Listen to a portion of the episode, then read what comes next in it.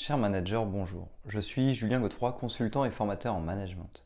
Pour progresser facilement dans votre management, je vous invite tout de suite à télécharger gratuitement mon e-book de plus de 40 conseils pour engager vos équipes. Vous trouverez le lien dans la description. Pensez aussi à vous abonner à ma chaîne YouTube pour consulter mes dernières vidéos.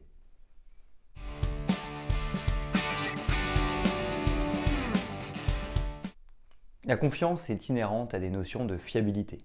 Seule une relation professionnelle ou personnelle établie sur la durée peut permettre d'instaurer un climat de confiance entre les collaborateurs et leurs équipes. Le management par la confiance prend donc tout son sens. Son objectif est d'instaurer une relation de confiance. Il faut savoir prendre la décision de faire confiance à ses équipes, car s'entourer de collaborateurs dont nous sommes suspicieux n'a aucun sens. En effet, comment peut-on travailler avec des personnes en qui nous n'avons pas confiance? Mais cela peut faire peur. Alors le management par la confiance, est-ce vraiment possible? Qu'est-ce que le management par la confiance? Qu'est-ce que la confiance? Comment encourager les managers à faire confiance? Existe-t-il un réel intérêt à développer la confiance? L'objectif de la confiance est-il de contribuer au développement des compétences des équipes telles que la capacité à inspirer confiance? Historiquement, le management classique est défini par Fayol 1916. Il s'agit des activités de prévision, d'organisation, de direction, de coordination et de contrôle mis en œuvre pour atteindre les objectifs de l'entreprise. Le management par la confiance décentralise les compétences managériales ainsi que le pouvoir décisionnel et de mise en œuvre qui repose désormais sur les acteurs et leur capacité à être fiables pour le bien collectif.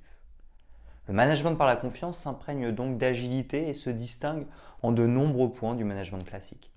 Les entreprises et les startups qui se basent sur la confiance dans leurs rapports professionnels sont plus performantes. C'est le cas des entreprises libérées ou opales. Pour ce faire, les acteurs doivent être invités à se responsabiliser, à faire preuve d'autonomie, à innover et être autorisés à faire des erreurs. Voici 13 clés pour instaurer un management par la confiance. Premièrement, le management par la confiance, j'ai confiance en toi. Accordez votre confiance et exprimez-vous. Vous verrez qu'en faisant confiance, vous responsabiliserez vos collaborateurs et que les effets ne pourront être que positifs.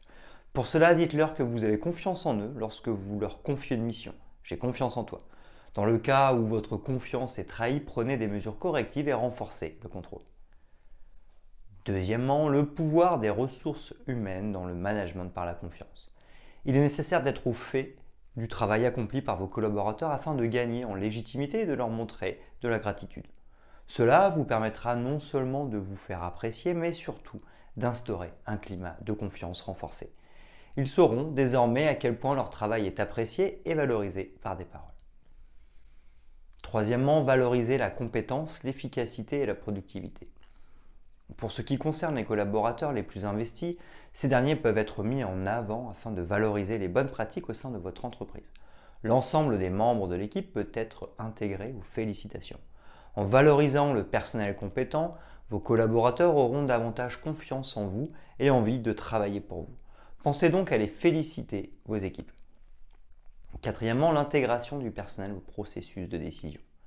Les ressources humaines sont une ressource indispensable et c'est la raison pour laquelle les collaborateurs doivent savoir qu'ils sont intégrés, valorisés et estimés en tant que collaborateurs essentiels au projet, à la construction de la culture d'entreprise et à la performance générale de l'entreprise.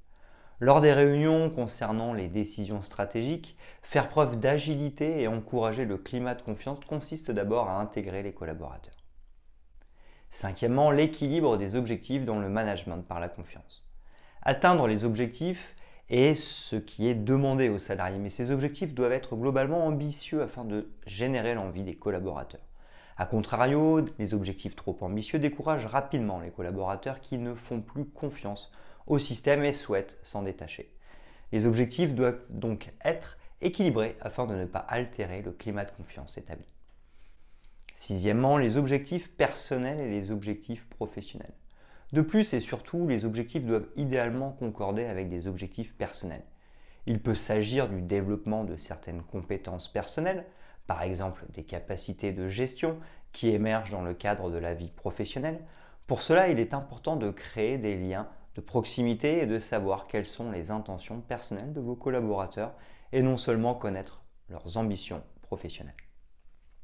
Septièmement, le lâcher-prise. Le leadership ne signifie pas de micromanager. Le collaborateur suit une formation et sa posture est ensuite telle qu'il est capable à terme de travailler en autonomie. Afin qu'il travaille seul, vous devez lui montrer que vous lui faites confiance en sachant lâcher prise. Le fait de bénéficier de la confiance de quelqu'un vous fait réfléchir à deux fois avant de la trahir.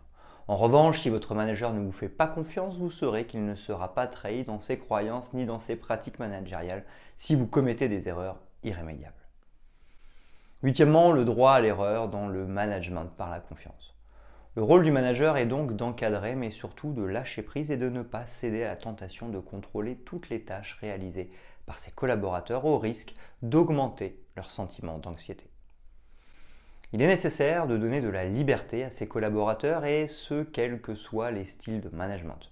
Pour travailler librement, les membres de votre équipe doivent notamment savoir qu'ils ont le droit à l'erreur, sinon ils n'oseront pas.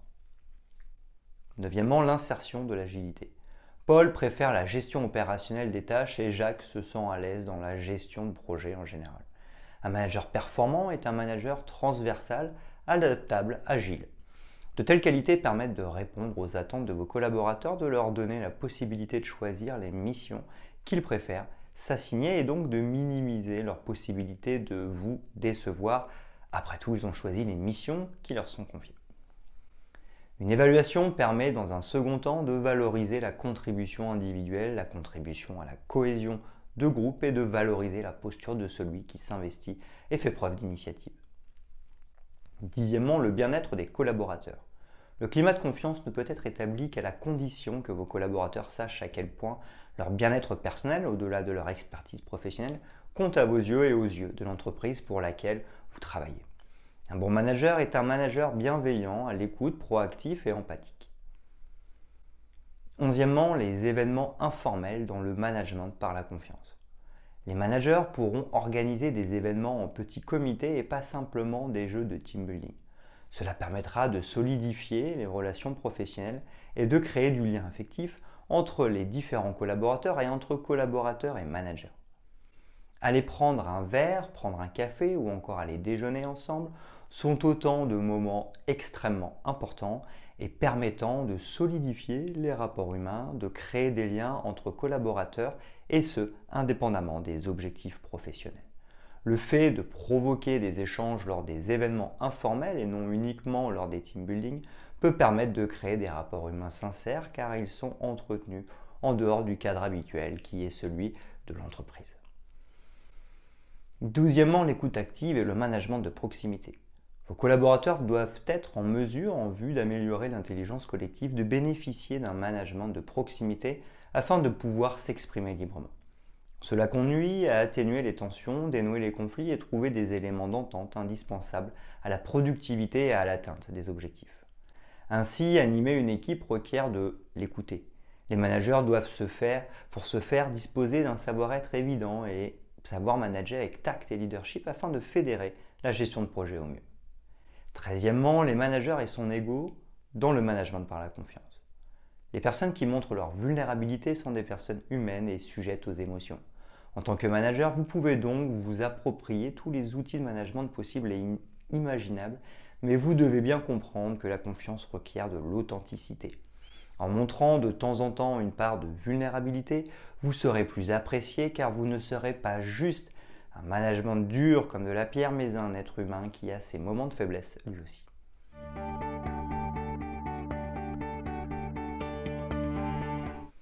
Conclusion. La technique des journalistes pour instaurer un climat de confiance, CERAS, les journalistes commencent par l'invocation d'un sujet vague. Cela permet de définir le cadre.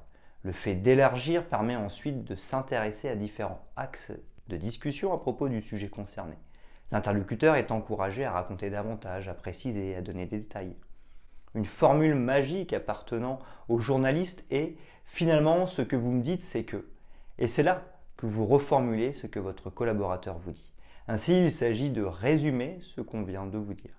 Cela est essentiel pour les managers car ils peuvent ainsi comprendre les enjeux de chacun des collaborateurs, si je comprends bien. L'attention se porte sur l'interlocuteur, il se sent dès lors compris, entendu et peut se confier à une oreille attentive.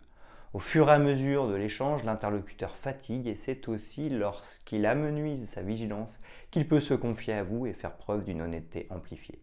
Il vous fait confiance et vous avez instauré un climat de confiance. C'est précisément grâce à l'établissement de ce climat que vous pourrez manager en bonne et due forme.